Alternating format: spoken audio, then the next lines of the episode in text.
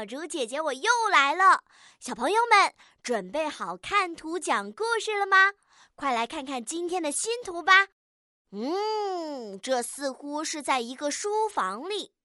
哎，小老鼠皮皮在里面玩呢。它看起来似乎难过的要哭了。哎，地上的手表是谁的呢？为什么会坏了？是小老鼠摔坏的吗？这到底是怎么回事呢？小老鼠会怎么处理这件事呢？小朋友们，你们准备好了吗？先点击暂停播放按钮，然后来留言区把小老鼠的故事讲给小竹姐姐听吧。